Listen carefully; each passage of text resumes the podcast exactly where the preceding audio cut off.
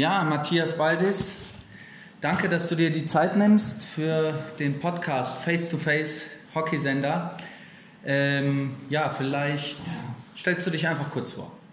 Ähm, also mein Name ist Matthias Baldes, ich bin mittlerweile 36 Jahre alt, ähm, bin als äh, sportlicher Leiter hier beim EC Bad Nauheim tätig, jetzt seit boah, fließenden Übergang müsste ich überlegen, zwei Jahre, ja, gut zwei Jahre sind es. Ähm, und äh, ja, hab, bin, komm, gebürtig geboren bin ich in, in äh, Polen, in der Nähe von Katowice und dann mit meinem fünften Lebensjahr nach Deutschland gekommen und dann recht schnell auch mit dem Eishockey in Berührung gekommen, damals noch beim EHV Wesel am Niederrhein, ähm, direkt neben unserem Schulzentrum war dann Eisstadion und äh, ja, so bin ich zum Eishockey gekommen und habe dann das Schlittschuhlaufen gelernt und jetzt letztendlich dann immer beim einmal Eishockey, immer beim Eishockey geblieben und nach, dem, nach der aktiven Laufbahn dann und, und einem Sportstudium dann ins ja, kaufmännische gewechselt, sage ich mal und und äh, ja jetzt nach wie vor äh, eben im Eishockey tätig. Äh, in Wesel hast du angefangen? Ich habe in Wesel angefangen mit Eishockey ähm, mit dem Eishockeysport. Mein Bruder wurde damals, glaube ich, der, der, ist älter, fünf Jahre, der wurde angesprochen, ähm, als er mit der Schule Schlittschuhlaufen war und ist dann zum Eishockeytraining äh, gegangen, hier zum Schnuppertraining. Und ich habe dann diese ganze Eishockey-Ausrüstung und so weiter, habe das alles gesehen und wollte das dann auch machen. Und dann haben mich meine Eltern auch dahin geschickt und meine, äh, ja, mein, mein, mein Vater war dann auch, wir sind dann in dem Verein geblieben. Mein Vater war dann auch teilweise Betreuer, hatte immer so das größte Auto äh, von, von dem, äh, einer der Eltern mit einem größeren Auto, hatte dann so, so einen Neunsitzer und hat dann, so kam dann eins zum anderen, wurde er angesprochen, dann wurde er, war er auch Betreuer irgendwie in der Mannschaft und ja, dann waren wir da. Also jedes Wochenende war dann Eishockey angesagt und ähm, ich bin dann irgendwann mal mit 14, als ich gemerkt habe, das wird, dass ich, mir das liegt und mir das Spaß macht oder so im Leistungsalter 13, sag mal 13, 14, habe ich gemerkt, äh, das ist das, was ich gerne machen will und meine Eltern haben das damals gefördert. Dann in Wesel war dann irgendwann mal die Möglichkeiten erschöpft. Dann hat man, als man Schülerspieler war, noch in der Jugend hochgespielt. Ähm, aber dann über diese, diese ähm, Landesauswahl, über die NRW-Auswahl bin ich dann mit, mit Kölner Jungs und Krefelder Jungs in Kontakt gekommen und bin dann in, nach Köln zum Probetraining und habe dann bei der, boah, bin dann bei der U, was ist das, mittlerweile wäre das glaube ich die U17, also bei der Schülermannschaft in Köln, dann bin ich dann da hingewechselt, ich glaube da war ich 14, ja, bin ich nach Köln gewechselt und bin dann von Wesel erstmal ein Jahr lang gependelt mit der Bahn oder meine, meine, meine Mutter, mein Bruder, Vater, ja, meistens die Mutter haben mich nach Köln gefahren oder ich bin halt mit einem Zug, mit dem Zug gefahren. Das, das Jahr ist aber ein ordentlicher Ritt, oder? Ja, das war schon immer, also da muss ich sagen, da, äh, das war schon sehr aufwendig, das Jahr. Ähm, das war nach der Schule direkt äh, zum Bahnhof gehen, äh, zwei Stunden saß du einen Weg, ja, auf jeden Fall, also warst zwei Stunden unterwegs von Bahnhof bis Eisstadion, warst du zwei Stunden unterwegs und abends genauso. Und wo, ja, dann bin ich abends quasi dann bei uns in, in ja, das ist nicht direkt Wesel, sondern äh, eine Stadt noch da, dahinter. Hamminkeln, Hamminkeln heißt es, das ist am Niederrhein. Da bin ich da quasi äh, ja, mit der Bahn dann ausgestiegen und heimgelaufen. Also das war, das Jahr war schon sehr intensiv, ja. Und Jahr immer die Hockeyklamotten noch mit dabei? Die waren nicht immer dabei, die waren manchmal dabei. Meistens konnte man die in Köln dann da in einem, in einem kleinen äh, Lagerraum oder irgendwas. Wir hatten keine eigene Kabine damals zu der Zeit. Es war auch in Köln noch das alte Eisstadion an der Lenzstraße. Ähm, wir hatten aber so einen Lagerraum, die Jungs, die dann so wie ich von extern gekommen sind, die nicht unbedingt äh, da vor Ort gewohnt haben, die die Eltern gebracht haben, die haben dann da ihre Sachen lagern können. Hm. Je nachdem, wie, ja, wie, wie, wie, wie viel Platz war oder wer jetzt sagen wir, mehr förderungswürdig war und wer weniger förderungswürdig war, der hat dann vielleicht nicht solche Möglichkeiten bekommen, aber so war das dann halt damals. Also die, das ist auch mit heute nicht zu vergleichen. Also das hat sich auch beim KIC äh, stark entwickelt. Wir hatten damals also, es war alles noch, noch wirklich, äh, es war schon ganz anders als bei uns im kleinen Verein, aber noch nicht in dem, auf dem Niveau, wie es heute ist, von dem ganzen Umfeld. Ja, das war einfach noch ein Verein, wie man es kennt. Mhm. Eltern haben geholfen. Es gab noch nicht in jeder, jeder Altersklasse einen festen Betreuer und einen Orgaleiter und einen Athletiktrainer. Ich glaube, damals gab es einen Hauptamtlichen, das war der Rodion Pauls, der hat die Nachwuchsabteilung geleitet. Das macht er, glaube ich, heute, ja, macht er heute immer noch. Der ist ja immer noch. Mhm, immer noch. Äh, und der Rest waren quasi Trainer auf, auf äh, Honorarbasis und die alle noch einem Job nachgegangen sind. Mhm. Ja. Äh, aber du bist dann immer alleine mit dem Zug von Wesel nach Köln? Genau, ja, ja. Ich habe mir, das, das war teilweise ganz witzig, weil man dann von der Schule natürlich auch ein bisschen müde war. Dann hatte man noch ein bisschen Zeit, dann konnte ich in der Pausenhalle ein bisschen äh, Hausaufgaben machen und habe mir dann, ähm, damals hat man ja noch nicht mal ein Handy gehabt, ähm, dann habe ich mir so einen kleinen äh, Wecker quasi in die Hand genommen, habe mich, hab mich in der Bahn äh, äh, quasi ans, äh, an die Seite gelehnt und habe mir den Wecker so ans Ohr gehalten, damit ich ja nicht den, den Hauptbahnhof verpenne. Ja? Und, und weil ich dann halt ein Mittagsschläfchen machen wollte, äh, weil man dann doch irgendwie von der ganzen Nummer dann auch immer mal erschöpft war. Aber ja, wie gesagt, das ging alles. Also und wie oft hast du den Hauptbahnhof verpasst? Ich habe den tatsächlich ein oder zweimal verpasst. Ja? Also einmal bin ich bis Brühl durchgefahren, da erinnere ich mich noch ganz gut dran. Aber ich war zum Glück so früh losgefahren, dass ich noch rechtzeitig zum Training kam. äh, weil man musste dann noch vom Hauptbahnhof mit der, ich glaube mit der U5 zum Reichensberger Platz fahren äh, und dann noch ein Stück laufen zur Lenzstraße. Ja, aber das ist ja verrückt. Du ja. warst ja schon sehr motiviert dann, ja. äh, wenn, du, wenn du so eine Strecke auf dich nimmst. Definitiv, ja, ja, doch. Also, ich meine, äh, es war sowieso, es war mit sehr viel Aufwand verbunden. Also auch schon in Wesel, wenn wir, wir haben 20 Kilometer weg vom Stadion gewohnt. Äh, ich bin dann nach der Schule direkt im Schulzentrum geblieben. Meine Mutter hat die in der Mittagspause die Tasche vorbeigebracht. Und dann war ich den Rest des Tages im Eisstadion und wurde dann abends abgeholt. Und ähm, ja, nach Köln bin ich dann halt mit der Bahn. Und das Jahr drauf, muss ich dazu sagen, äh, wollte ich das dann nicht mehr machen. Dann äh, haben wir, ähm, es hat dann ganz gut gepasst. Meine Schwester hat dann angefangen zu studieren, beziehungsweise ein Volontariat zu machen. Und dann sind wir zusammen in eine gemeinsame Wohnung nach Köln gezogen, weil die äh, dann auch dort quasi an den Bühnen der Stadt Köln äh, gearbeitet hat und, äh, und ähm, ja, dann haben meine Eltern dann eine kleine Wohnung angemietet, dann mussten die auch nicht mehr pendeln. Und ich habe damals auch ein bisschen Unterstützung vom KIC bekommen. Und andere Jungs sind dann quasi in Gastfamilien. Aber mhm. bei mir hat sich das angeboten, dass ich dann da mit meiner Schwester zusammenziehen konnte. Ja. Also ein Internat gab es damals noch nicht. Es gab mhm. Gastfamilien und ich glaube, der KIC hatte damals eine WG, eine Wohnung, ähm, wo dann auch ähm, die Jungs von der Juniorenmannschaft, also vom ältesten Jahrgang, die Jungs dann untergebracht waren. Sind denn noch äh, einige dann beim Eishockey etwas höher hinausgekommen? Äh, aus, aus, dem, aus, meinem Jahrgang beim KIC ist ein bisschen was hängen geblieben. Ja, der Christoph Ullmann, 83er Jahrgang, der ist ja jetzt, ich meine, der war ja alles Nationalspieler äh, äh, und, und der ist ja jetzt noch in Augsburg aktiv. Ähm, der ist Alex Bartak, äh, ich glaube, der ist Kapitän in Düsseldorf. Der ist äh, um einzunennen. Aber jetzt aus dem, also von den Kölnern, der Barter war ja Berliner, von den Kölnern ist Christoph Ullmann noch aktiv und Dimitri Petzold, ja, unser Torwart, 83er Jahrgang, hat es ja auch bis sogar in die NHL geschafft. Ist mhm. jetzt in Krefeld noch aktiv. Ansonsten müsste ich überlegen, 83er mein, aus meinem Jahrgang. Ja gut, ein, äh, ein bisschen jünger war, hat auch mal bei uns gespielt, Kai Hospelt.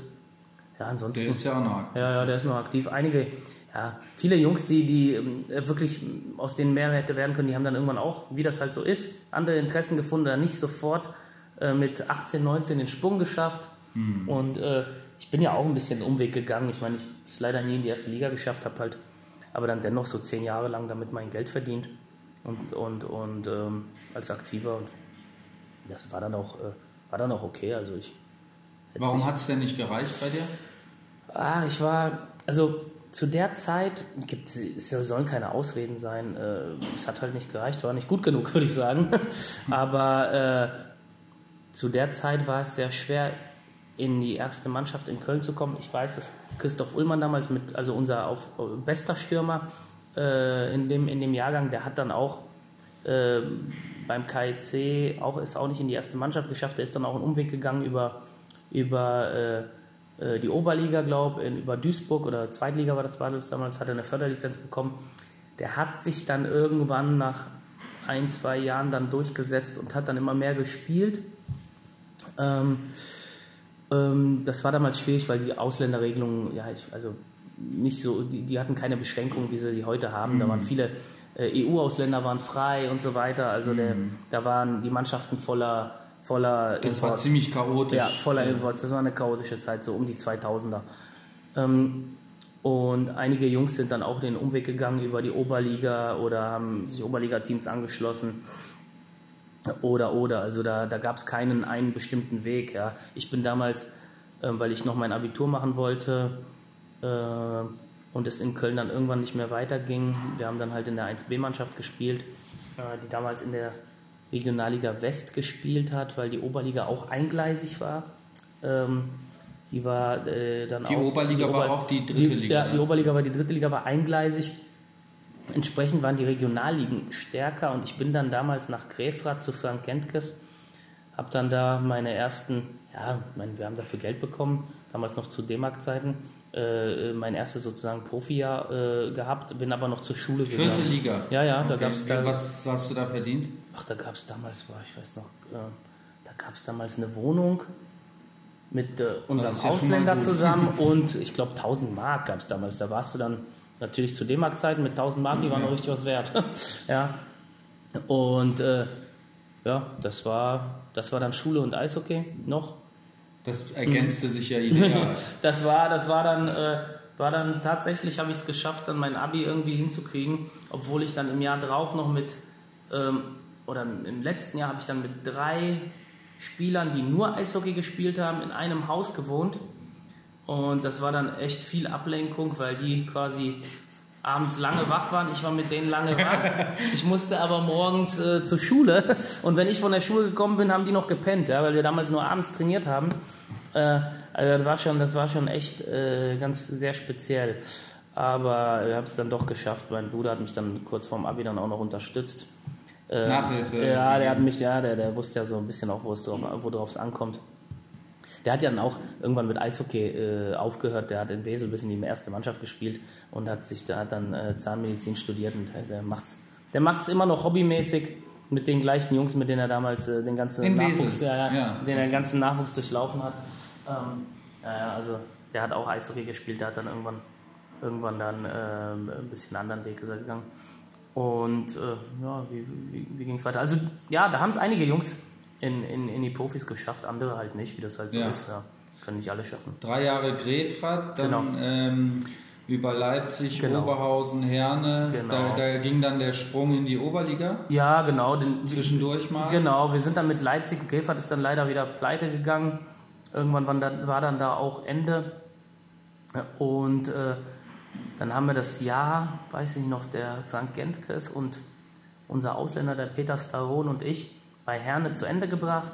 Ich bin dann aber in Grefrath wohnen geblieben bei einem Bekannten und, und guten Freund dann mittlerweile dann danach. Äh, äh, bin dann bei ihm wohnen geblieben, weil ich dann noch die Schule fertig machen musste und bin dann noch gependelt die letzten zwei Monate und bin dann das Jahr drauf nach Leipzig in die Oberliga. Wir haben dann, ähm, Leipzig hat dann damals, ich glaube in seinem ersten Oberliga-Jahr mächtig aufgefahren, haben den Gentkes als Trainer geholt. Der hat mich dann quasi da mitgenommen als jungen Spieler und äh, hatten damals wirklich fünf richtig gute Ausländer, glaube ich. Fünf oder sechs waren es. Fünf, fünf durfte man damals haben, glaube ich. Ähm, aus äh, East Coast Hockey League und, und AHL ähm, oder aus der zweiten Bundesliga kam damals der John Spolto, äh, weiß ich noch. Also wir hatten eine richtig gute Oberligamannschaft Die- und da war dann, glaube ich, auch wirtschaftlich recht schnell paar Baustellen. Ja, da war Sehr wirklich, positiv. Ja, da war wirklich sehr schnell Baustellen, aber für mich war das ein sehr lehrreiches Jahr. Wir haben sehr, mit sehr guten Leuten zusammenspielen dürfen. Bin dann aber, ja, ich hätte, auch, ich hätte auch das Jahr in Leipzig beenden können, bin dann aber kurz vor Wechselfrist einfach, weil ich dann doch mehr Eiszeit hatte und mehr Verantwortung übernehmen konnte, nach Oberhausen gewechselt.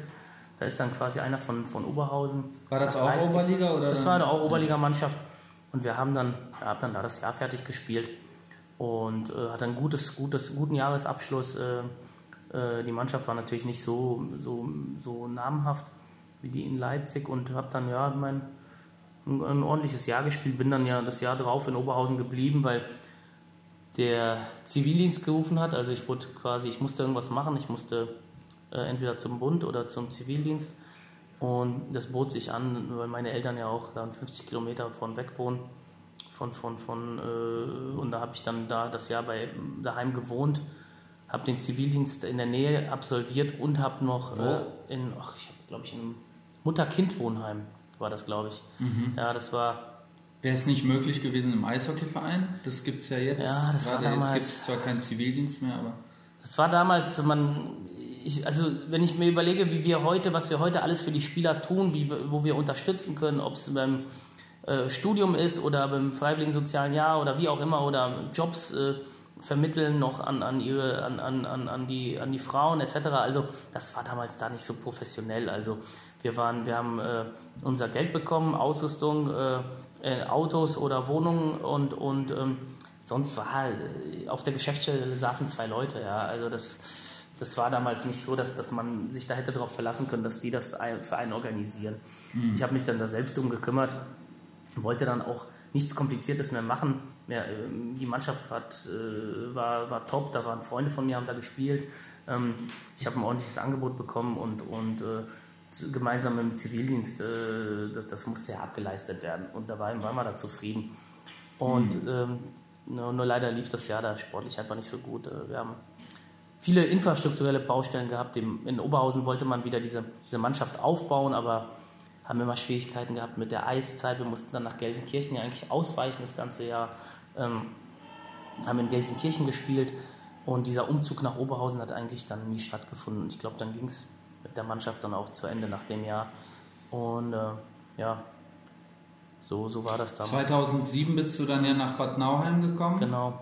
Ähm, aber bevor wir auf die Zeit jetzt mhm. hier kommen, äh, wollte ich nochmal nachhaken in Wesel. Mhm. Wie äh, sind die Gegebenheiten jetzt dort?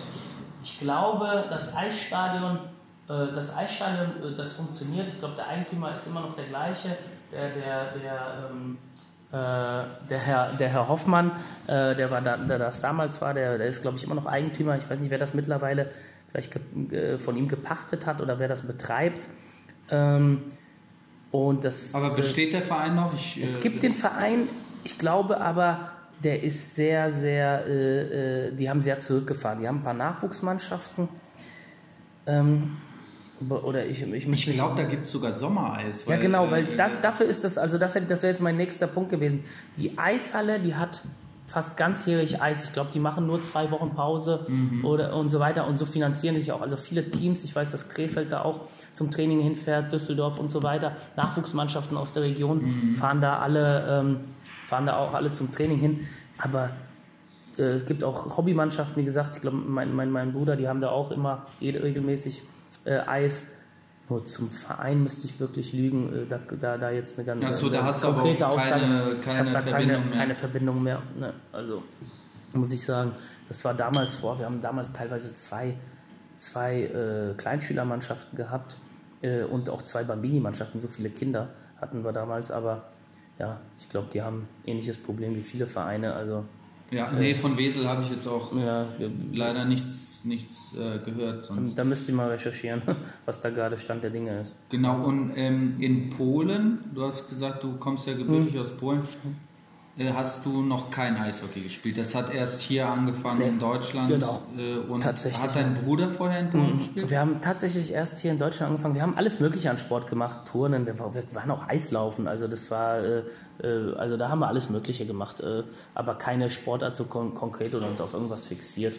Wir sind Ski gefahren mit den Eltern, wir haben Fußball gespielt, wir waren schwimmen, wir waren Turnen. Ach, also da haben meine Eltern schon immer geschaut, dass sie uns äh, da äh, ja, alles Mögliche anbieten. Ja, ich frage deshalb, mhm. äh, weil ich komme auch gebürtig aus Polen und warum ist Polen so mhm. schlecht im Eishockey? Also vor allem im Vergleich da zu den anderen Ostteams, Tschechien, Russland und so. Ja, äh, schwer, zu, schwer zu sagen glaube, es gab auch, es gab äh, da auch mal bessere Zeiten, ja, ich, äh, aber so grundsätzlich ist das ja immer, die Nationalmannschaft immer in der B-Gruppe gewesen.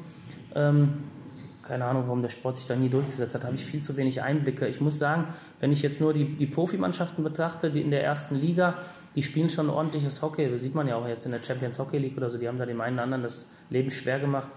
Ähm, und äh, die haben ja mittlerweile auch an einigen Standorten neue Eishallen, moderne Eishallen. Also ich glaube, das heutzutage das steht und fällt immer alles auch mit Investoren und Geldgebern. Und ähm, ich hab, wir waren ein, einmal in der Vorbereitung, ich glaube, das war 2007 oder 2008 mit den Roten Teufeln Damals waren wir zu einem Turnier in Polen, in Sosnowiec, und da haben wir, ähm, ja, da haben wir gegen die polnischen Erstligamannschaften gespielt und ich muss sagen, also äh, da, äh, das war schon ein ordentliches Niveau äh, damals. Äh, nur, ähm, wenn wir damals, wenn ich vergleiche, wir hatten damals eine Oberligamannschaft und wir haben gegen die polnische Erstligamannschaft gespielt und konnten uns da eigentlich gegen behaupten. Mhm. Ja, das, das war äh, das war äh, ja, natürlich nicht das Niveau dann wie hier die DL oder hier die erste Liga. Aber ein äh, spezieller Kontakt besteht nicht zum ehrlich, Verband? Oder? Ehrlich gesagt nicht, nein. Es gab damals mal immer so lose Anfragen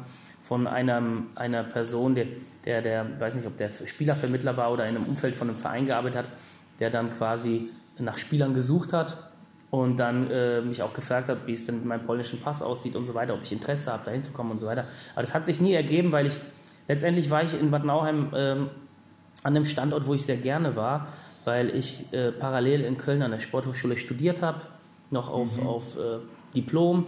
Ja, und, ähm, du bist Diplom-Sportwissenschaftler. Genau, genau. Äh, das war damals noch ein Diplomstudiengang, jetzt hast du ja Bachelor und Master. Ja. Und, ähm, das hat gut gepasst. Ich konnte mir das immer gut einteilen, dass ich im Sommer viele Seminare besucht habe und dann im Winter halt nur Klausuren geschrieben habe. Und das passte einfach vom. vom, vom, vom äh, Hast du keine Setup. Anwesenheitspflicht? Ja, ja man, wenn man dann sich für ein Seminar eingeschrieben hat und das abschließen wollte und den Schein machen wollte, dann musste man auch anwesend sein. Ja? Definitiv. Oder haben andere für dich unterschrieben? Na, ich muss sagen, so einfach war es nicht.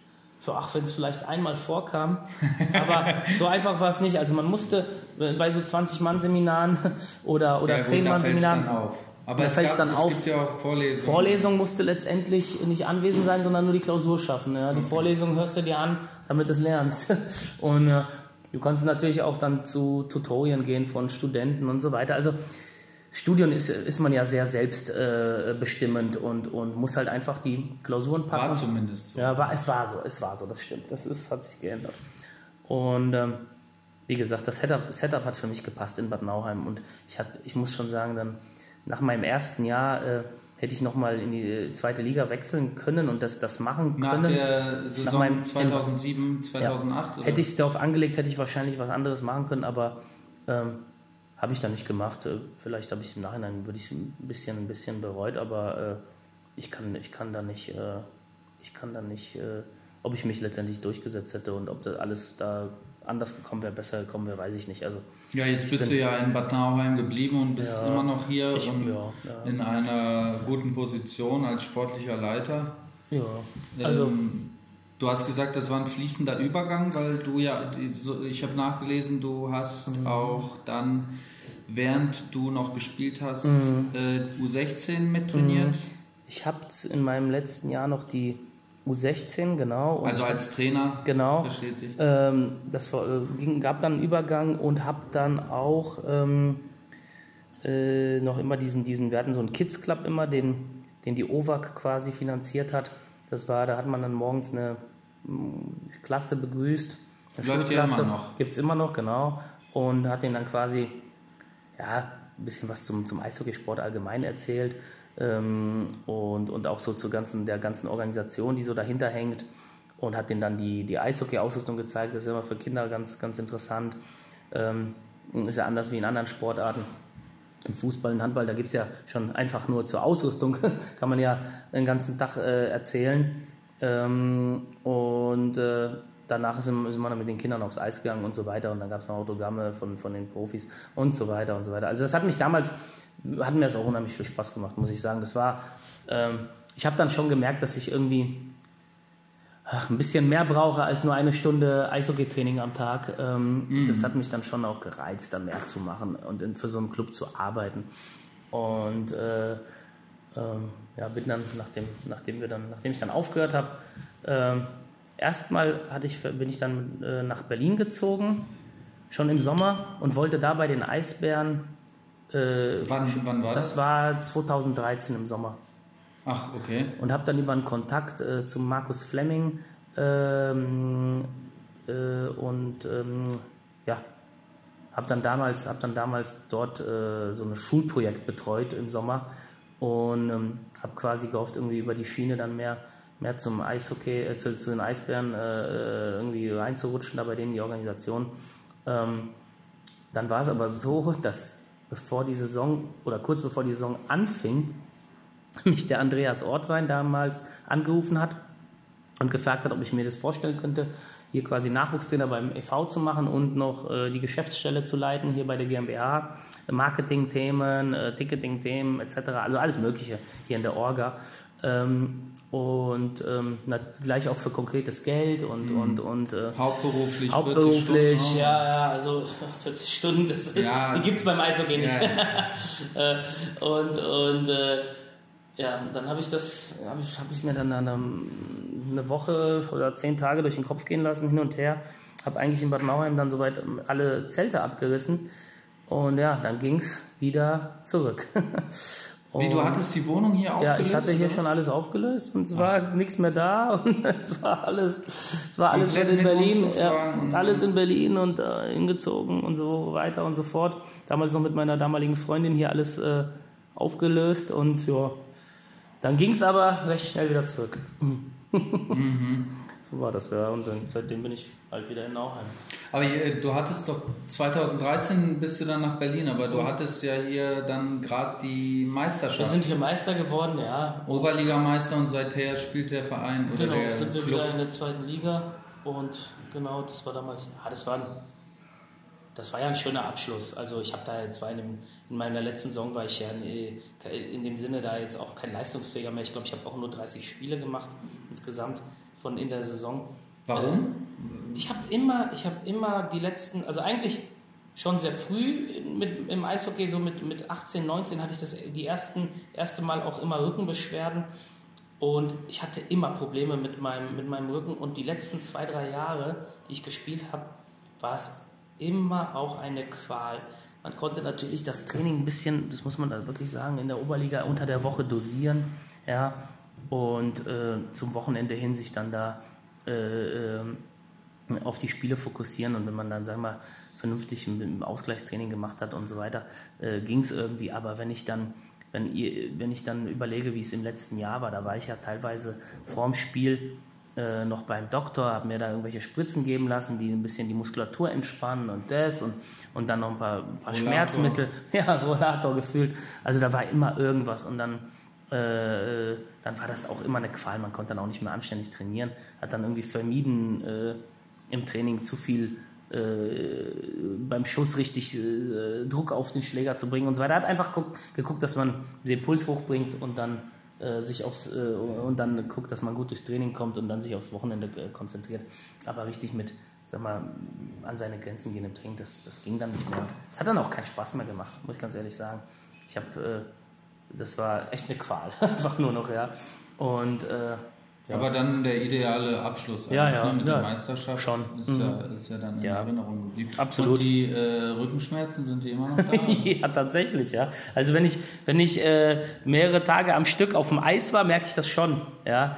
Und ähm, das Ding ist einfach, man, man ist ja nicht mehr gezwungen, jeden Tag körperlich an seine äh, Leistungsgrenzen zu gehen. Also geht's, ja. Wenn ich merke, mein Rücken tut weh, dann gehe ich mal wieder schwimmen oder gehe mal zur Physiotherapie. Ich habe jetzt die Beschwerden, die ein ganz normaler Büro mit einem Mensch auch hat, ja. Also, also wollte ich gerade nachfragen, ist das nicht, wird das nicht noch gefördert, äh, wenn die Schmerzen durch den Bürojob, ähm, äh, durchs ständige Sitzen? Ach, ich glaube, ich weiß gar nicht, wahrscheinlich von meiner Krankenkasse irgendwas bezuschusst, aber was ich nicht, was ich nur nicht nutze, weil ja. dann müsste ich es beantragen. Ähm, ja, äh, ich habe, ach, ja, ich mein, äh, ich, ich spiele noch einmal die Woche Eishockey. Ich gucke, dass ich mich sportlich fit halte. Ähm, ich würde gerne ein bisschen mehr machen. Äh, muss immer schauen, wie es die Zeit erlaubt. Ich würde auch gerne mehr äh, beim, beim Nachwuchs noch mit aufs Eis gehen und da unterstützen. Ähm, aber äh, so, mein, mein, ich mache mir um meinen Körper nicht mehr jeden Tag Sorgen. Also der, mhm. Du spielst äh, einmal die Woche in der Traditionsmannschaft mhm. der Roten Teufel. Tatsächlich, ja. Da spielen ja so einige alte ja. Kameraden, ja, äh, ja. unter anderem auch Christoph Kreuzer, der ja, mittlerweile Trainer ist hier. Mhm.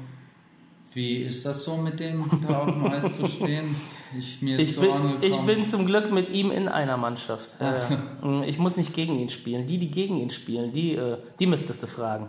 Ja, Die haben zu kämpfen. Er scheint wohl sehr emotional zu sein. Ja, was heißt ja emotional? Der, der spielt wie er, der spielt wahrscheinlich genauso wie er damals gespielt hat in den 90ern. Äh, mit den gleichen, äh, mit den gleichen Stilmitteln. ja. Und, Schläger immer oben. ja, ja, genau. Der Schläger, genau. Der Schläger trennt den Gegner vom äh, Puck. Ja. Und, äh, oder trennt die Hand des Gegners von, vom Puck. ähm, äh, also ja, der, der geht schon, also der ist immer 100 Prozent. Christoph ist immer 100 Prozent. Natürlich kann der das dosieren. Der ist ja, der weiß ja auch, wie der, der, der, äh, dass wir das auch alle zum Spaß machen, aber der ist da schon äh, vom Zweikampfverhalten, äh, so wie er es zu seiner Zeit gelernt hat. Also äh, Sehr ambitioniert. ja, ja, klar. Also damals, ich meine, damals waren ja Stockschläge, Haken halten. Äh, das, das ging ja da alles noch äh, im Maßen. Und äh, äh, wenn wir, wenn wir dienstagsabends spielen, ist das auch nach wie vor die Art, wie wir spielen. Also da wird gehalten, gehakt und, äh, und Sonst macht es keinen Spaß. Sonst macht keinen Spaß. Ich würde jetzt nicht sagen, dass wir uns, äh, dass wir jetzt äh, klassische, äh, dass wir jetzt Checks fahren und so weiter, weil da kann dann doch mehr passieren. Äh, aber äh, halten und haken tun wir schon. Und Stockschläge gibt es auch, also das machen wir schon noch. weil Spielt- man will ja nicht verlieren. Spielt Harry Lange auch mit eigentlich? Ari spielt mit und er ist auch zum Glück bei mir in der Mannschaft, weil der bewegt sich halt noch am besten von allen. Und äh, ja, wir, läuft, läuft ganz gut bei uns. Also äh, bei Weiß läuft es äh, hervorragend. Ja. Besser als bei Rot. Besser als bei Gelb. Gelb Gelb. sind, Gegner ist Gelb. Also die, die, äh, die waren mal stärker, aber dieses Jahr haben sie Schwierigkeiten. Ja, ja, dieses Jahr haben sie Schwierigkeiten. Mal gucken, mal gucken wie es. Ja, Wenn sie es hören, werden sie sich herausgefordert fühlen. Aber äh, danach sitzen wir in einer Kabine und trinken Bierchen zusammen und äh, haben auch regelmäßig, äh, also ich glaube, so, so Kabinenfeste hat äh, keine, keine erste Mannschaft äh, bei uns die letzten Jahre gehabt, wie wir sie haben. Also da wird gegrillt oder äh, da gibt es vom Feinsten. Also, naja. Essen ist immer gut. Weihnachtsfeier ist auch legendär. das heißt, Ja, ja, da, wird, da lassen wir uns immer was einfallen. Ja, ja. ihr lasst euch einfach gehen. Ja, ja, wir, wir entspannen uns. Ja, ja. Sind ja mittlerweile alle berufstätig, haben ihre Firmen oder, oder, oder auch Stress oder Familie und dann ist, wenn man mal den, den busy Sport machen kann, Dienstagsabend und blödes Zeug quatschen, dann macht man das gern. Ja. Äh, Christoph Kreuzer ist einer der prominenteren äh, Vertreter hier. Zur vergangenen Saison 2018, 2019 ist er gekommen. War sehr überraschend, äh, dass er nach Bad Nauheim ge gewechselt ist, nachdem er ja in Düsseldorf auch unter anderem Trainer des Jahres in der DL geworden ist. Ähm, ja, wie kam das zustande? Wie, inwiefern warst du da involviert? Also, es war damals äh, so, dass äh, der Peti Kujala, wir haben, wir haben nach der Saison 17, 18, ja, nach der Saison 17, 18 auch mit dem Petri gesprochen, der Andreas Ottwein und ich, ähm, und ähm, haben ein bisschen ausgelotet, äh, wie wir weitermachen wollen. Äh, wir hatten unsere Vorstellungen und, und haben die dem Petri auch kundgetan. Und ähm, ja, zu, was die Kaderplanung angeht, auch was die Infrastruktur angeht, wollt, also speziell ich wollte, ähm, dass wir einen Eishockey-Co-Trainer installieren, ja, dass wir, dass wir einen Co-Trainer installieren, dass wir uns da auch im, im, im Athletikbereich ein bisschen verändern, dass wir, dass wir ein paar Dinge ein bisschen anders machen und, und ähm, ich würde gar nicht sagen, dass wir komplett unterschiedlicher Meinung waren, aber der Petri hat für sich gemerkt, dass es auch dann nach vier Jahren hier auch äh, äh, ihm reicht und dass er eine neue Herausforderung braucht. Ja, ich muss dazu sagen, der hat hier einen, einen wirklich ordentlichen Job gemacht, vier Jahre lang und hatte dann aber nie das Ansehen und nie die Anerkennung. Ja, muss man wirklich so sagen, sei es, sei es hier äh, im Fanumfeld ähm, oder auch, würde ich, ich würde behaupten, auch im, im, im internen Kreisen nie die Anerkennung. Ähm, und ich glaube, er wollte dann auch nach vier Jahren was anderes machen. Ähm, ich denke schon, dass. Er ist ein ruhiger Vertreter Ja. und sachlicher Vertreter.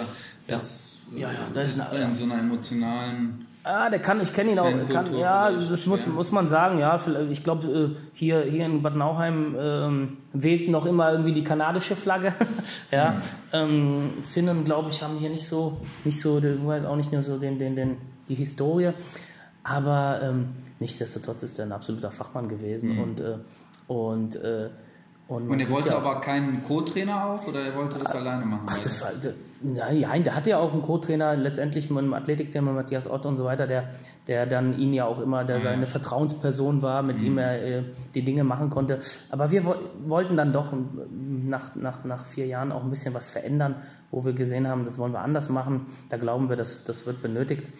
Ähm, ich weiß aber letztendlich gar nicht, ob das der ausschlaggebende Punkt war. Ich glaube, auch da hätten wir einen gemeinsamen Weg gefunden. Ich glaube, Petri, äh, da kam dann auch alles zusammen und wollte einfach jetzt eine neue Herausforderung machen, wollte was anderes machen, ähm, wollte auch, glaube ich, wieder näher an der Familie sein. Die, die, die Kinder wurden dann auch eingeschult. das wurde offiziell ja. angegeben. Ja, ja, also. Aus persönlichen Gründen oder privat. Ich, ich muss auch sagen, äh, äh, das, das, das, äh, letztendlich kannst du in den Kopf nicht reingucken, aber ich habe ein äh, sehr gutes Verhältnis mit ihm gehabt und äh, ähm, ich, ich, äh, äh, ich wünsche ihm auch das Beste da in Bayreuth. Ähm, ich glaube, ähm, für, für den Standort dort ist der, ist der richtige Mann.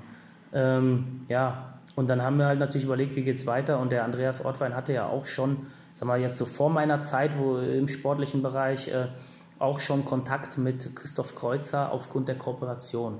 Wir haben ja damals mit mhm. Düsseldorf kooperiert und ähm, und da war der Christoph Kreuzer ja noch Trainer und, und auch Sportdirektor dort. In, in Personalunion hat er da alles gemacht und auch diese Kooperation damals mit Nauheim gepflegt.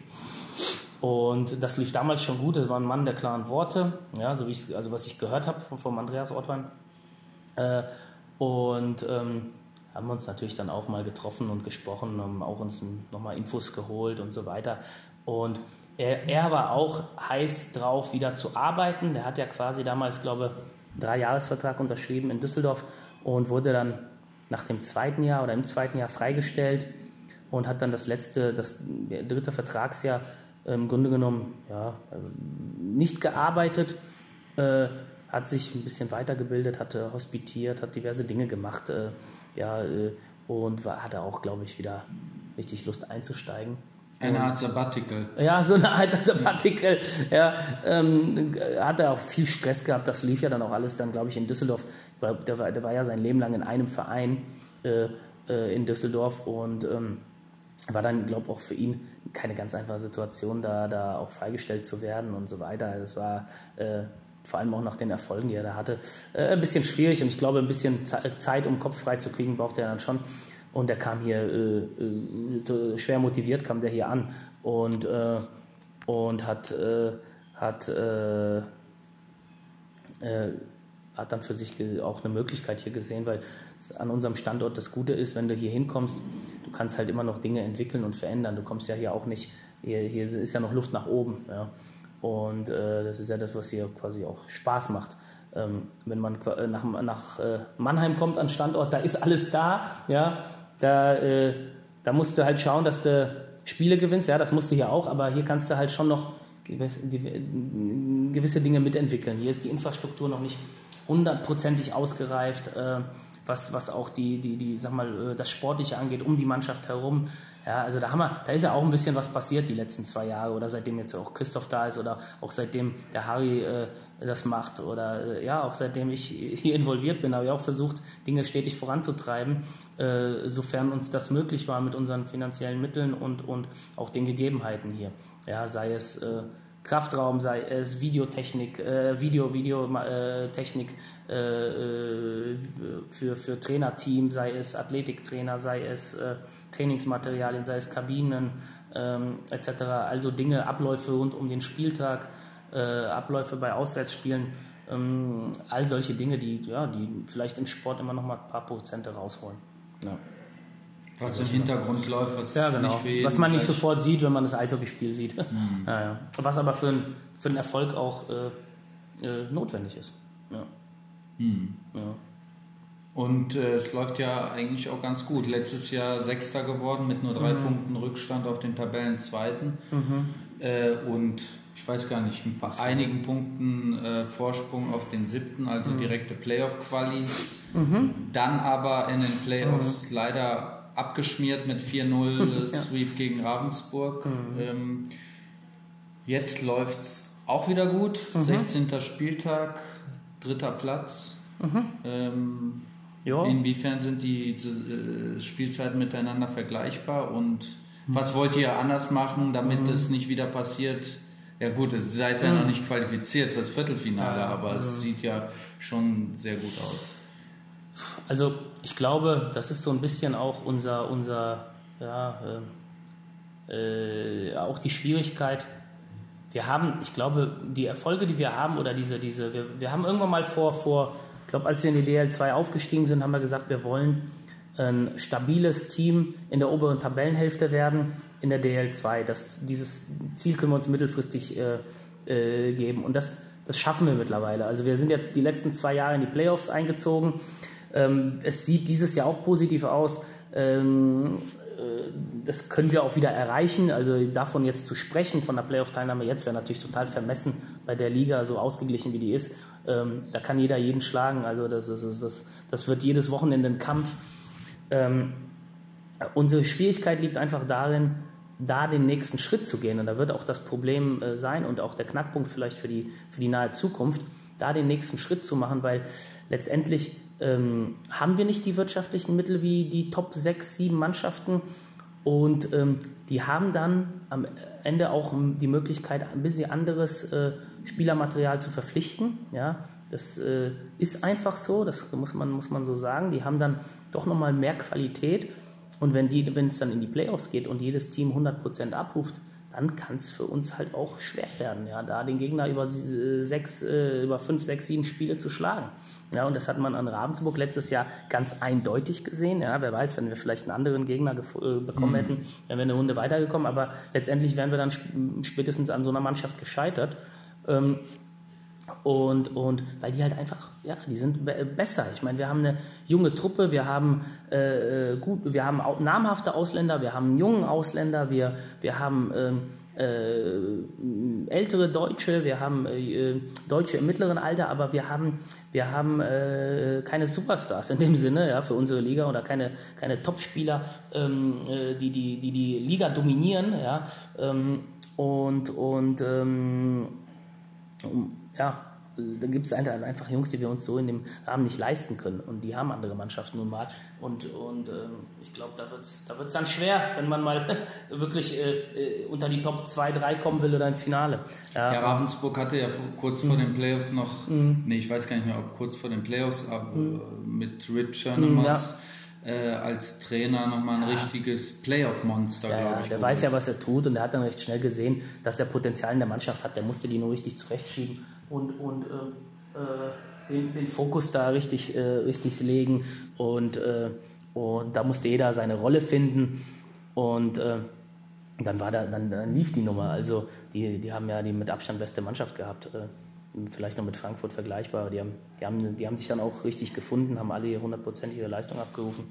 Und, das, und, ähm, das war jetzt die letzte Saison und diese Saison läuft es ja wieder erfolgreich eigentlich. Ähm, ja. Was habt ihr bezüglich. Kader äh, verändern wollen? Was, was war, worauf habt ihr besonderes Augenmerk gehabt? Ja, wir wollten auf den, mein, mal abgesehen von den Ausländerpositionen, wo uns die, die Jungs, äh, wo wir das den Silvester gerne gehalten hätten, aber der sich ja dann doch das war vielleicht ein Ausnahmespieler, ja, wo ich vorhin gesagt habe, wir haben keinen, diesen Ausnahmespieler der Liga nicht, aber den, den hatten wir da letztes Jahr schon. Ja, und ähm, äh, das, äh, mal abgesehen von den, von den Ausländern, wo wir auch die Jungs ja, wo eine gewisse Kontinuität ja drin haben, wo wir nicht alle austauschen wollten, weil man ja auch immer weiß, was man kriegt, wenn man so jemanden verlängert, haben wir, äh, haben wir auf den deutschen äh, Stellen ähm, speziell im Sturm äh, wollten wir ähm, ein bisschen jünger werden, ein bisschen äh, laufstärker, ein bisschen mh, hm, dynamischer und wollten Jungs holen, die, die ähm, ja, vielleicht nochmal das Potenzial haben, äh, ähm, ja, besser zu sein, als die, die wir das Jahr davor hatten.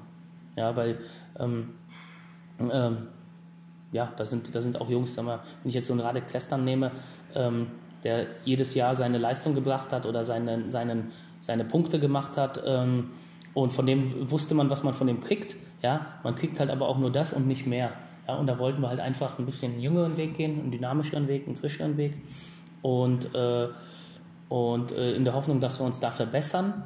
Ja, man muss ganz ehrlich sagen, haben wir am Anfang der Saison nicht. Ja, ähm, da hingen die Jungs ihren Leistungen hinterher.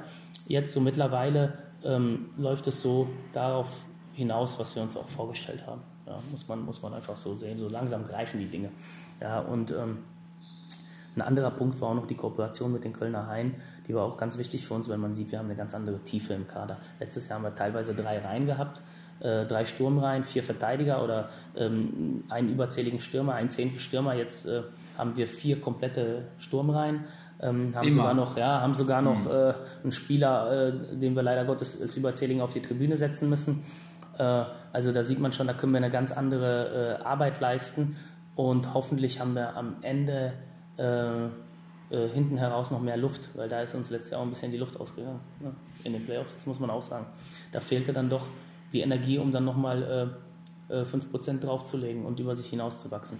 Sei es bei den Ausländern, sei es bei den Deutschen, da, da fehlte es dann. Und Ravensburg ist dann letztendlich mit drei qualitativ hochwertigen Reihen und noch einer vierten äh, Linie, die, die auch nicht schlecht war, dann ja, an, angetreten. Das war dann schon nochmal was anderes, als was wir aufzubieten hatten.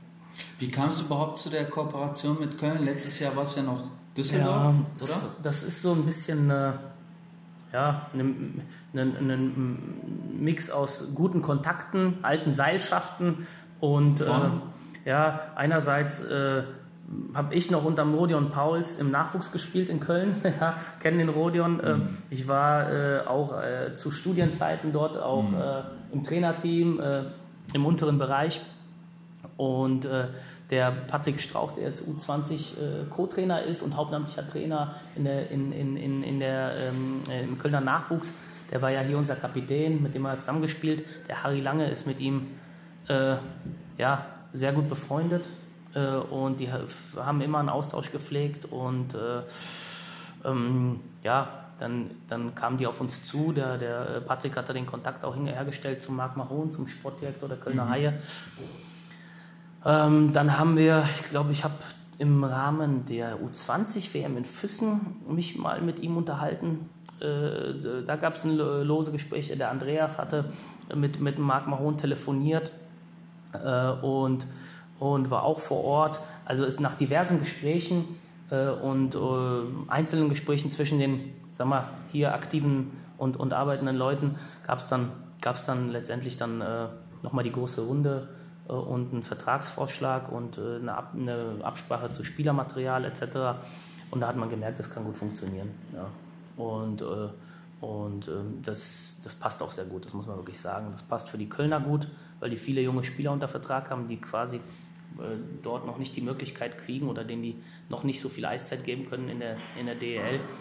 Und wir haben letztendlich auch die Notwendigkeit, diese Spieler hier einzusetzen, weil wir äh, Tiefe im Kader brauchen. Also das, ja, das ist das ist schon, das ist schon so gut, wie es ist. Ja, da glaube ich, da passt es besser als mit, mit Düsseldorf und äh, für die Kölner passt es besser als mit Frankfurt. Ja, und ich hoffe, dass sich das, das noch so, ja, so weiterläuft, weil aktuell kann ich mich wirklich nicht beklagen. Ja, man hat dann immer mal natürlich auch unterschiedliche Ansichten zu Jungs.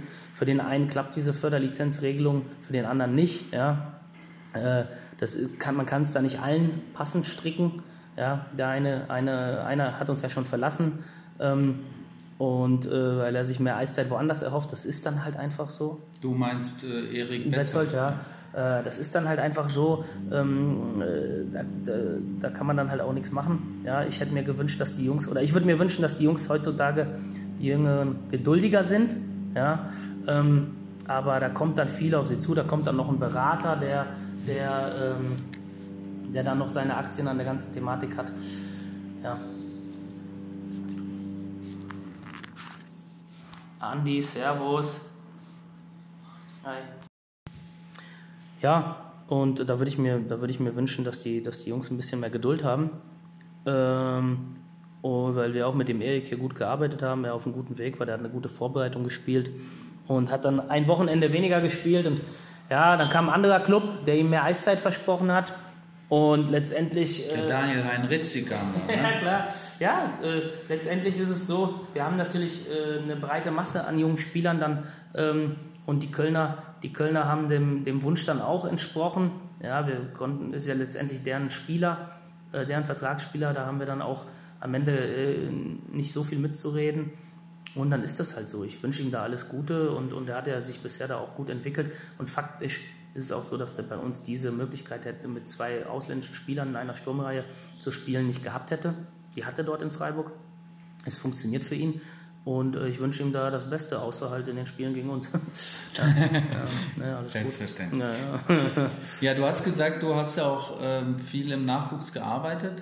Mhm. Ähm, was würdest du sagen, wer wird Profi, wer nicht? Was macht es aus? Was kannst du da jungen Spielern vielleicht für Ratschläge geben? Um äh, nach ganz oben zu kommen. Ich meine, du bist jetzt nicht, hast nicht in der ersten Liga gespielt, mhm. aber du hast gesehen, da sind einige Jungs, die mhm. es gepackt haben mhm. und äh, du warst ja auch, hast auch mhm. lange Zeit damit dein, oder verdienst mhm. auch immer noch Geld damit, mhm. nur nicht mehr als Spieler. Ja, also zunächst mal muss man auf jeden Fall äh, den, äh, die, die, den Spaß an der Sache haben und die Lust auf diese ganze Sache. Ja? Äh, weil dann gibt es immer einen Weg, äh, und erstmal muss man als junger Nachwuchsspieler da einfach Freude dran haben. Ja? Und wenn man dann merkt, das ist was für einen, ja, dann muss man halt auch einfach an sich arbeiten. Man muss einfach ins Training gehen. Man muss äh, jedes, jede Eiszeit, die man kriegen kann, nutzen. Man muss äh, schauen, dass man auch, man muss lernwillig sein von den Trainern, das, was die Trainer einem mitgeben, versuchen aufzusaugen, umzusetzen. Man muss ähm, äh, am besten schaut man sich auch bei Profispielern viel ab. Ja? Man, durch, auch durch Spiele schauen kann man viel lernen. Ja? Ähm, ich als Kind habe die ganze Zeit im Eisstadion verbracht und äh, habe bei der ersten Mannschaft zugeschaut, habe bei meinem äh, Bruder zugeschaut, habe äh, mich mit Eishockey beschäftigt, habe, äh, wo ich nur konnte. Heutzutage wird man ja zugeworfen mit Trainingsvideos und, und Eishockeyspielen, aber es war bei uns früher nicht so. Wenn da irgendwo mal Eishockey im Fernsehen lief, dann habe ich es geschaut ähm, und so weiter. Also man muss halt, äh, ja, man muss an sich, man muss trainieren und an sich arbeiten. Und das ist alles. Und vor allem sollte man vermeiden, ähm, äh, sollte man auch A, geduldig sein, ja, und man sollte vor allem vermeiden, ähm, äh, äh, ja, äh, soll ich das sagen, die Schuld oder die Fehler für Versäumnisse immer bei, bei, bei anderen zu suchen. Man, muss, man sollte auf sich schauen, ja, und, ähm, und schauen, dass man, dass man äh, an sich arbeitet.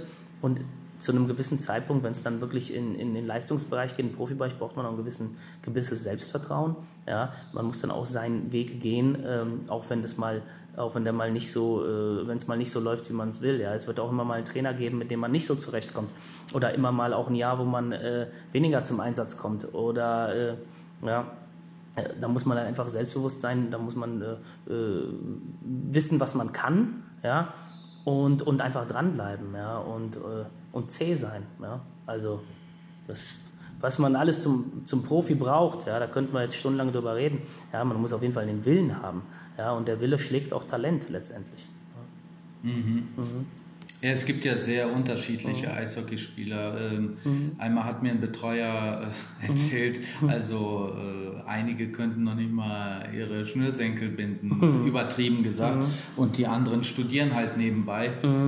Also eine breite Palette mhm. an Charakteren, damit muss man sicher auch klarkommen. Ne? Definitiv, ja. Man muss, ja, so eine Mannschaft ist schon vielschichtig. Also äh, es gibt äh, die unterschiedlichsten Jungs. Äh, es gibt sicherlich ja, ein paar, die sind geistreicher, es gibt ein paar, die sind einfacher gestrickt.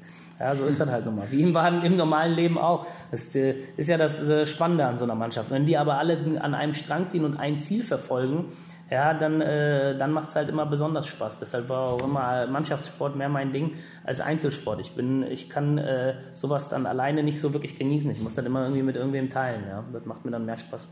Ja, mhm. ähm, die, äh, also die Zusammenarbeit hier mit dem Nachwuchsverein, die läuft gut.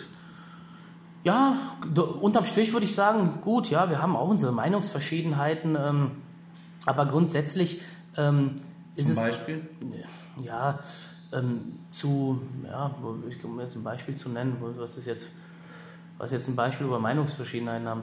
Ja, wir hatten oft auch die Meinungsverschiedenheit zu Leistungs, zum Leistungsstand unserer äh, ältesten Nachwuchsspieler, die, hm, äh, wo sich der Nachwuchsverein halt auch äh, gewünscht hätte, dass die in die erste Mannschaft kommen, wo aber leider ähm, die erste Mannschaft dann sagt, hier, hier bei uns in der ersten Mannschaft geht es ums Gewinnen und nicht mehr darum, äh, einfach nur jemanden die erste Mannschaft hochzuziehen, damit er sich erste Mannschaftsspieler nennen kann.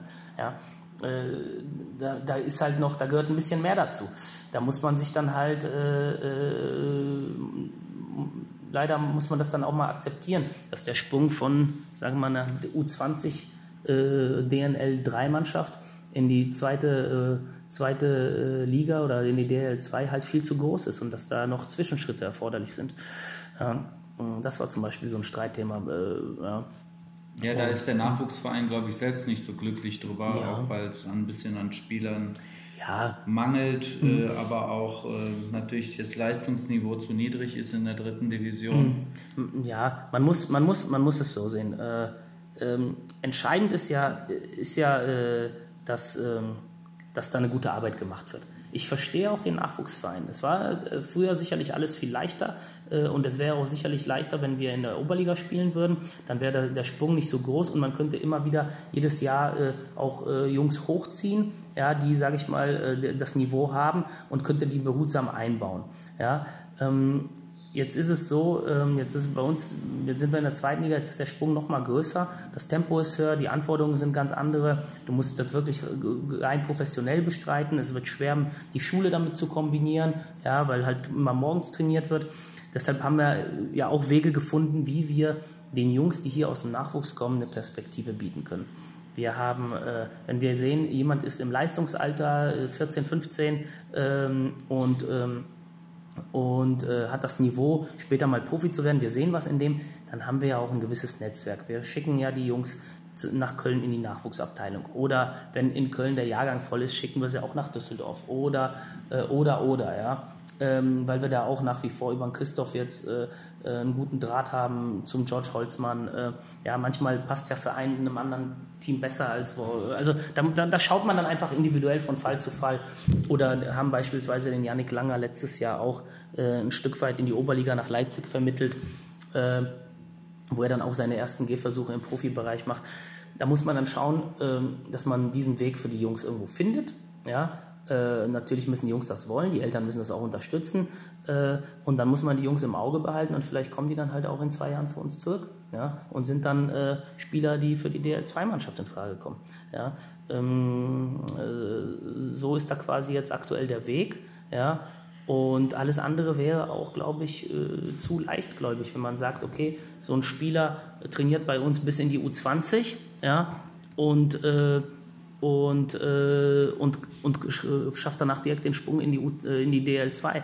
Das ist äh, leider nicht so einfach. Da muss sich der Verein auch vielleicht was einfallen lassen, damit hm. der Spieler hier bei Laune gehalten wird. Also, dass man nicht immer so eine externe Option anbietet, hm. sondern vielleicht auch, ja, dass ähm, da was Näheres. Äh, ja, natürlich, wenn wir.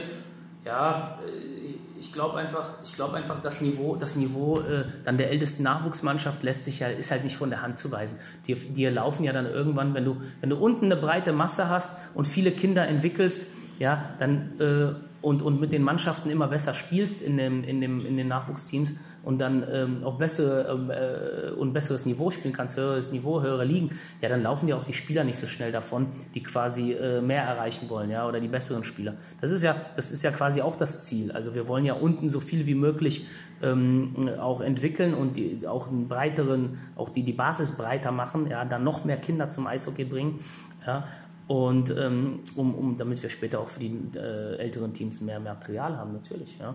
Und ähm, ich hoffe, dass das irgendwann so wird, dass wie, es, wie es mal war, dass, äh, dass Bad Nauheim in der höchsten U20-Liga spielt, ja, wie noch zu Junioren-Bundesliga-Zeiten und dass das dann auch Jungs in die erste Mannschaft direkt den Sprung schaffen, wie beispielsweise äh, Dennis Cardona, äh, unser, unser aktueller Nachwuchsvorstand, ja, der ist ja damals auch hier aus der, aus der Juniorenmannschaft in die erste Mannschaft gekommen.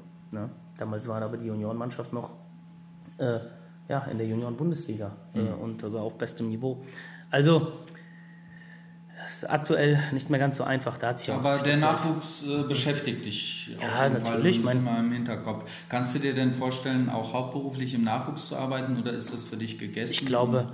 Du bleibst im Profibereich? Ähm, nein, das würde mich schon reizen. Also man muss, man muss immer sehen, äh, äh, was, was kann man, wenn man so eine Aufgabe dann vor sich hat, ähm, was will man erreichen, was kann man erreichen, welche Möglichkeiten hat man und ähm, da sehe ich mich aktuell im Profibereich äh, gut aufgehoben. Ja, das, da, da kann ich vielleicht noch ein bisschen mehr das verfolgen, was ich aktuell möchte. Und das ist einfach erfolgreich zu sein, mal, mal hier was zu erreichen mit den, mit den Profis. Ja, auch dieses, immer noch mit, mit sagen wir, einem gewissen Einfluss auch im Nachwuchsbereich irgendwo meine, meine, mein, äh, meine, mein, äh, mein Senf dazuzugeben, meine Meinung äh, zu äußern und, und das ein Stück weit mit zu begleiten. Aber ich sehe mich da bei den Profis aktuell noch ein bisschen mehr dort, wo, wo ich sein will und, und, äh, und äh, weil es da halt auch schlichtweg einfach um, um Erfolg geht, ja, ums Gewinnen. Und, und äh, beim Nachwuchs geht es dann doch auch mehr äh, um die Entwicklung und, und äh, ja, auch, äh, auch noch um viele andere Dinge. Ja. Ja. Bei den Profis ist es ein bisschen einfacher, da wirst du am Erfolg gemessen. Beim Nachwuchs hast du sehr viele Nebenkriegsschauplätze, würde ich sagen. Ja, du hast sehr viele Themen mit, mit Eltern, du hast sehr viele politische Vereinsthemen. Ja, und ähm, das, das ist sicherlich etwas, was mich auch irgendwann reizt und was auch seinen Reiz hat. Auch so eine Nachwuchsabteilung kann immer, ähm, äh, immer mehr, äh, kann immer, muss immer mehr professionalisiert werden, muss immer mehr entwickelt werden, muss immer äh, professioneller sein. Ähm, das macht sicherlich auch Spaß, das zu entwickeln, aber vielleicht irgendwann mal, ja. Da ist nun leider auch nicht das große Geld zu holen im Nachwuchsbereich natürlich. Da fließt ja, einfach weniger. Ähm, ich glaube, ich glaube ähm, wenn, man, wenn man was äh, erreichen will und wenn man äh, die richtigen Hebel zieht, kann man auch, äh, sag mal, dort vernünftiges Geld verdienen und äh, wenn man jemandem plausibel darstellt, warum man ein gewisses Geld wert ist, ja, und, äh, und äh, dann, dann sind auch die Leute bereit, das zu zahlen. Fakt ist, wir sind, wir sind im Eishockeysport und äh, wir reden äh, über großes Geld dort zu reden, ist sowieso schwierig. Ja, ich meine, ähm, da, da, da, haben wir uns wahrscheinlich die falsche Branche ausgesucht. Wenn wir über großes Geld reden wollen, dann müssen wir, dann müssen wir in andere Bereiche oder was anderes machen. Aber ähm, oder nach Übersee. ja, ja, da gibt es auch einen Haufen Leute, die diese, die diese Jobs wollen. Ähm, aber am Ende, äh, am Ende ja, man, man, es ist jetzt auch nicht, es ist jetzt nicht so, dass, dass ähm, äh, da kein Geld zu verdienen ist, sei es im Profibereich oder im Nachwuchsbereich.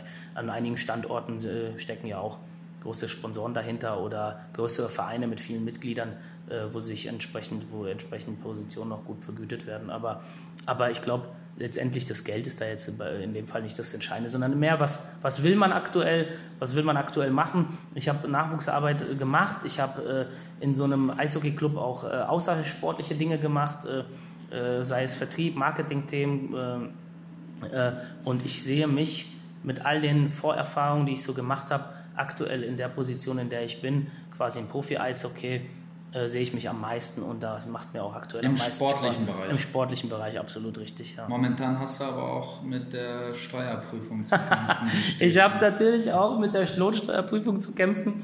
Äh, äh, nicht so sehr wie mein Geschäftsführer oder unser Lohnbuchhalter, aber auch in der, äh, sicherlich auch in der Zuarbeit zu den Dingen. Ähm, ja, klar, man, man, man, man, man sitzt nicht, also die Arbeit hier von so einem äh, Teammanager oder so einem Sportmanager, äh, heutzutage und vor allem im Eishockey, die ist, äh, beschränkt sich nicht darauf, dass man den ganzen Tag Videos schaut und, äh, und, Namen, und, und, und, und Namen sortiert und äh, und äh, ja, das wäre wünschenswert und schön, aber so einfach ist es nicht. Ja, kannst du da vielleicht einen kleinen hm. Einblick geben? Also, wo bist du jetzt gerade? Was beschäftigt dich hm. jetzt im Moment? So äh, noch relativ ja. am Anfang der Saison. Wie ist der weitere Jahresverlauf? Dann kommt ja irgendwann die naja, Sommerpause. Ich sag mal, man, man, bewertet für sich schon auch natürlich die, unsere, unsere Spieler, unsere, unsere äh, Arbeit im Sport, vom, vom Betreuer bis zum Athletiktrainer bis zu dem, was die Mannschaft da draußen macht. Ähm, das bewertet man für sich natürlich. Ähm, aber äh, wir müssen natürlich auch schauen, wir müssen jetzt schon, also ich muss, muss auch schon frühzeitig natürlich an die kommende Saison denken und, und äh, wie, wie könnte sich der Kader verändern oder welche, was, was kommt auf uns zu, welche Anforderungen? Es, es verändern sich ja auch die, die, die Regularien, ja, sei es vom Förderspieler bis zum bis, zum, äh, bis zu den Ausländerlizenzen verändern sich auch wieder Regularien. In die Richtung muss man ja auch schon denken. Dann haben wir natürlich auch noch äh, äh, zwei Trainer da unten auf dem Eis, die, die auch noch keine Arbeitspapiere fürs nächste Jahr haben. Also mhm. äh, das, sind, das sind auch so Dinge, da muss man, das, da, wird, da wird noch einiges an Arbeit auf uns zukommen, äh, einfach nur im sportlichen Bereich. Ansonsten, mein, mein, mein Tag ist ja auch gefüllt mit einem Haufen anderen Themen. Ähm, äh, von, von Sponsoren, die, die äh, um die Mannschaft herum äh, äh oder Kooperationspartnern um die Mannschaft herum bis hin zu allen, allen Orga-Themen von, von äh, Unterkünften bis, bis äh, Lohnabrechnungen, bis, äh, bis Fahrzeugen, bis allem, äh, bis Auswärtsfahrten. Also da haben wir ja einiges oder, oder äh, Ausländerbehördenthemen oder behördlichen Themen oder Lizenzierungsthemen. Da, da habe ich genug, äh, genug Spaß. Und ja. natürlich am 14.12. kommt noch ja, hinzu ja, das große Spiel ähm, Frankfurt gegen Bad Nauheim, mhm. beziehungsweise Bad Nauheim gegen Frankfurt im Offenbacher mhm. Fußballstadion. Wie äh, weit seid ihr da? Wie zufrieden mit, der, mit dem bisherigen Ablauf? Also, das wird noch ein riesen, äh, riesen Kampf und ri äh, richtig viel Arbeit äh, die nächsten 40 Tage bis zu diesem Spiel. Ähm, ich glaube, wir können soweit, wir sind im Soll, was die Tickets angeht. Wir erhoffen uns natürlich jetzt noch einen Schub. Es gibt jetzt auch noch ähm, Vermarktungsoffensiven, ähm, sei es über Radio, sei es über TV und andere Kanäle, ähm, äh, sei es über Sponsorenveranstaltungen etc. pp ich denke jetzt, wenn es auch richtig kalt wird und ans Weihnachtsgeschäft geht, dass noch ein bisschen was kommen wird. Ähm, wir erhoffen uns natürlich noch, ein, äh, ja, noch, eine, noch einen guten Ticketabsatz jetzt bis zu dem Spiel. Wie viele sind ähm, verkauft? Ach, da müsste ich jetzt äh, lügen, aber ich glaube, wir sind, liegen irgendwo bei 12.000.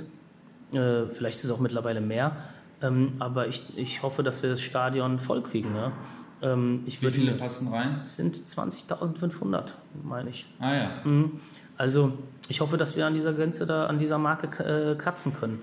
Und ähm, ich würde mir auch noch ein bisschen mehr Unterstützung von, von, den, äh, von den Frankfurtern wünschen. Ja, da, was ich da so mitbekomme, das könnte auch noch besser sein. Ich hoffe, dass die Leute, die jetzt da, da dieses Spiel äh, ja, in Anführungszeichen ein Stück weit boykottieren wollen, dass die auch, äh, ja, dass die müssen ja gar nicht äh, in, im Sinne des EC Bad Nauheim denken, sondern einfach im Sinne des Eishockeysports. Ähm, so ein Spiel ist auch Werbung für einen Eishockeysport. Und äh, wer Eishockey-Fan ist, der äh, muss, der, für den ist so ein Spiel interessant. Das ist ein tolles Erlebnis. Das ist ein Riesen-Event. Und ähm, da sollte man, äh, das sollte man unterstützen, egal ob man Löwe, Hat sich Teufel oder. Fanlager irgendwas gebildet oder? Ja, ach, ohne dass ich da jetzt zu viel weiß. Ich, man, man, man kriegt immer nur äh, mit, dass das doch, äh, dass da wohl irgendwie gewisse Gruppen das irgendwie boykottieren wollen und so weiter auch. Ja, aber die haben ja auch dann ja, alle haben, seien es Ultras oder, äh, oder die haben ja da ihre verschiedensten äh, äh, ja, Ansichten zu dieser äh, Kommerzialisierung des Sports. Mhm. Ähm, teilweise verständlich, teilweise schwierig nachzuvollziehen. Ähm, ich glaube, ohne, ohne Finanzierungsmodelle, äh, äh, ohne Geldgeber funktioniert es nicht. Ja. Dennoch sollte man natürlich seine, seine Identität wahren. Ja, deshalb sind Ultrabewegungen auch haben ihre Berechtigung, ja, aber ich glaube, wir sind beim EC Bad Nauheim noch weit weg davon, äh, mhm. komplett verkommerzialisiert die, die, ja, die zu sein. Die Kommerzialisierung äh, hält sich hier ja. stark in Grenzen. Also, wir sitzen im äh, Nein, Stadion, Ja, wo draußen der Nebel steht und, und das Stadion äh, teils offen ist und äh, wir hier überwiegend genau eine ehrliche Arbeit leisten müssen und äh, ich glaube wir haben hier noch eine klare Identität und äh, und haben uns nicht an irgendwen verkauft. Also das, äh, äh das werden wir auch so schnell nicht. ja. Ja, äh, also die, die beschränkten Möglichkeiten werden ja auch immer besprochen, auch mit der Stadt. Ähm, mhm. Der Schrei nach einer neuen Halle mit mhm. einer zweiten Trainingsfläche ist mhm. groß. Äh, wie weit seid ihr da? Also es gibt ja eine Machbarkeitsstudie äh, seitens der Stadt Bad Nauheim äh, zu, zu, zu äh, einem Grundstück ähm, zwischen Bad Nauheim und Friedberg. Ähm, da wird man jetzt mal sehen, was da rauskommt. Ich glaube, die Chance war noch nie so groß wie, wie aktuell äh, ein neues äh, Stadion zu kriegen. Und die äh, Stadt zieht in, in, meinen Augen mit. Ja. Die, äh, die Stadt hat auch ein Interesse daran und die sieht auch die Notwendigkeit. Und ähm, ich bin ja, ich bin da guter Dinge, muss ich sagen. Äh, und äh, wir als Club wollen auch zeigen, dass wir so ein Projekt äh, stemmen können. Ja, das wollen wir jetzt auch mit dem Winterderby zeigen. Wir wollen das mit unserer täglichen Arbeit zeigen, mit, unserer, mit dem, was wir hier auch über so eine Saison alles leisten. Ja, wollen wir zeigen, dass wir quasi, dass wir auch den, den, den die Notwendigkeit eines Stadions, eines neuen Stadions haben und dass wir auch einen Anspruch, gewissen Anspruch da, da, darauf haben. Mhm. Mhm. Also die, der Verein, der Club ist mhm. ja kein Verein, ist ja eine GmbH, mhm. ähm, besteht ja vor allem mit vielen kleinen Sponsoren so. Mhm. Ja. Wie ich das überschaue und weniger großen. Kannst du vielleicht ein bisschen äh, Einblick geben in die Organisationsstruktur? Äh, also wir sind ja mittlerweile eine GmbH und Co. KG, also wir haben noch jetzt, ich glaube, fast 50 Kommanditisten dazu bekommen, äh, also Anteilseigner an, an dieser GmbH und Co. KG ja, ähm, die dann quasi da finanzielle Mittel reinspielen. Dann haben wir äh, einen Gesellschafterkreis ähm, und aus, äh, aus Privatpersonen und aus Vereinen. Und ähm, wir sind natürlich, wir haben einen breiten Pool an Kleinsponsoren, sehr großen Pool. Ich weiß nicht, ob wir mittlerweile 160 äh, dieser, dieser äh, kleinen Partner, aber 170. Das waren ja früher, auch zu meiner Zeit in der Vermarktung, die Local Heroes. Jetzt ist es der Teufelsclub. Ähm, äh, und äh, ansonsten natürlich, wir haben äh, einige Hauptpartner, sechs, sieben Hauptpartner. Ähm, da würden wir uns natürlich wünschen, dass da noch zwei, drei dazukommen.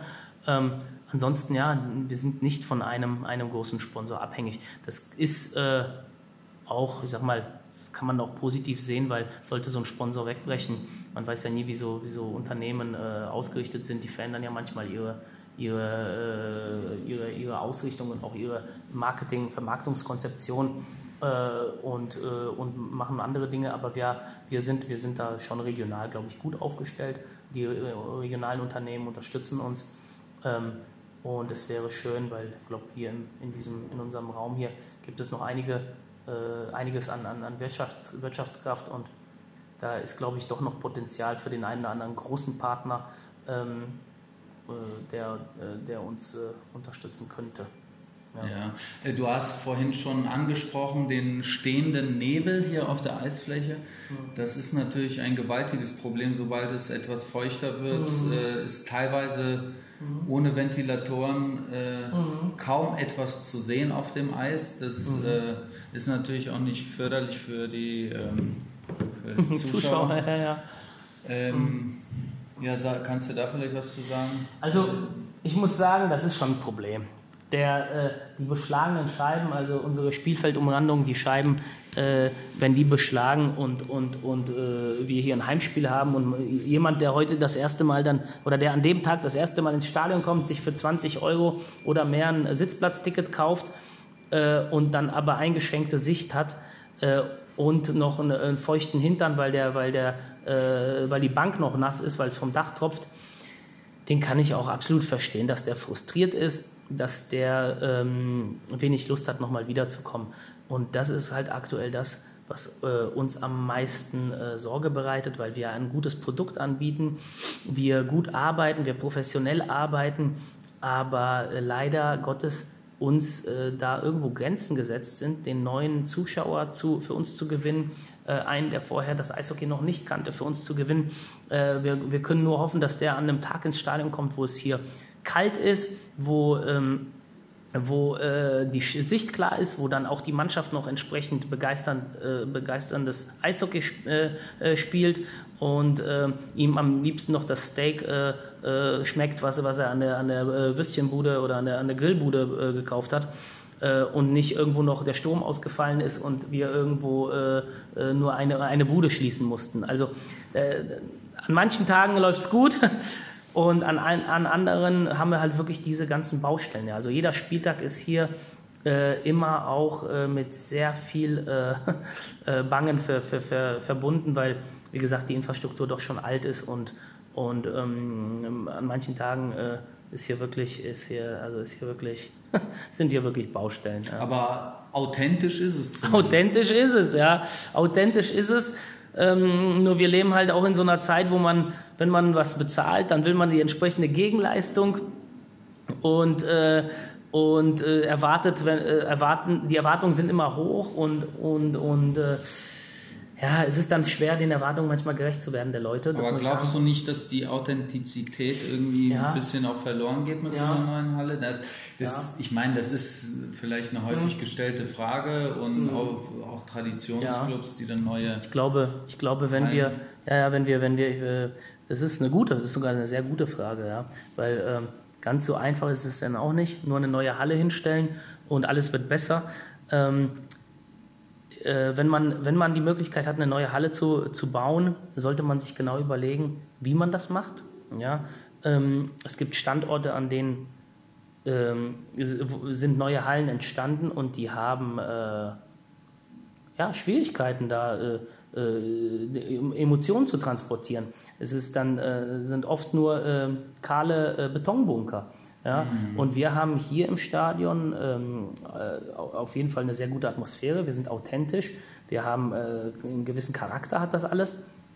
Und das ist auch das, was ähm, letztendlich den, den Sport, die Marke ausmacht, was auch am Ende auch die Sponsoren zieht, diese Emotionalität.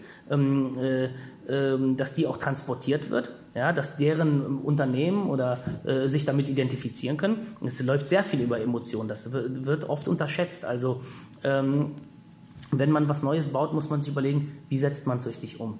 Ja, äh, da, da, müssen wirklich auch Leute an, an Tisch, die äh, von der, die in der Materie arbeiten. Oft ist es so, da baut dann eine Stadt irgend so Eisstadion äh, äh, denkt nicht darüber nach, äh, äh, denkt nicht an die Fans, denkt nicht an den Eishockeysport an sich.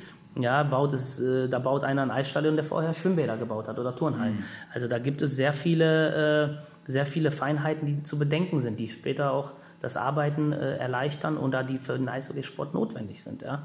Auch in unserer Liga gibt es schlechte Beispiele, wenn, wenn man an neue Fans Stadien mit an den Tisch. Ja, ja, sicherlich. Ein, da, da darf auch ein Fanclubvertreter mit an den Tisch. Ja. Äh, äh, oder ein äh, Fanclub, ja, Vorstand, also absolut.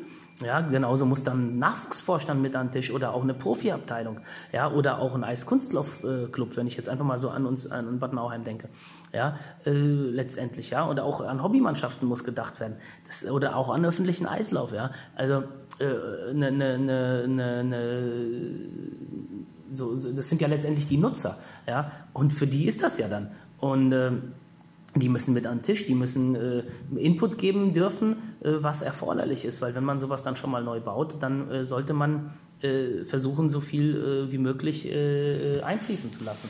Ja, auf jeden ja. Fall. Jetzt haben wir sehr viel über Eishockey gesprochen. Vielleicht noch zum Abschluss äh, was Privates. Wie mhm. bist du außerhalb der Eisfläche? Was oh, machst du so, wenn es jetzt nicht. Oh, ich wünschte, ich könnte, würde mehr privat machen, aber ich bin sehr gerne, wenn, wenn ich aus dem Stadion gehe, äh, versuche ich ehrlich gesagt, äh, in Bad Nauheim ist es meist sehr schwer, nicht über Eishockey zu reden, weil man doch in der Stadt angesprochen wird.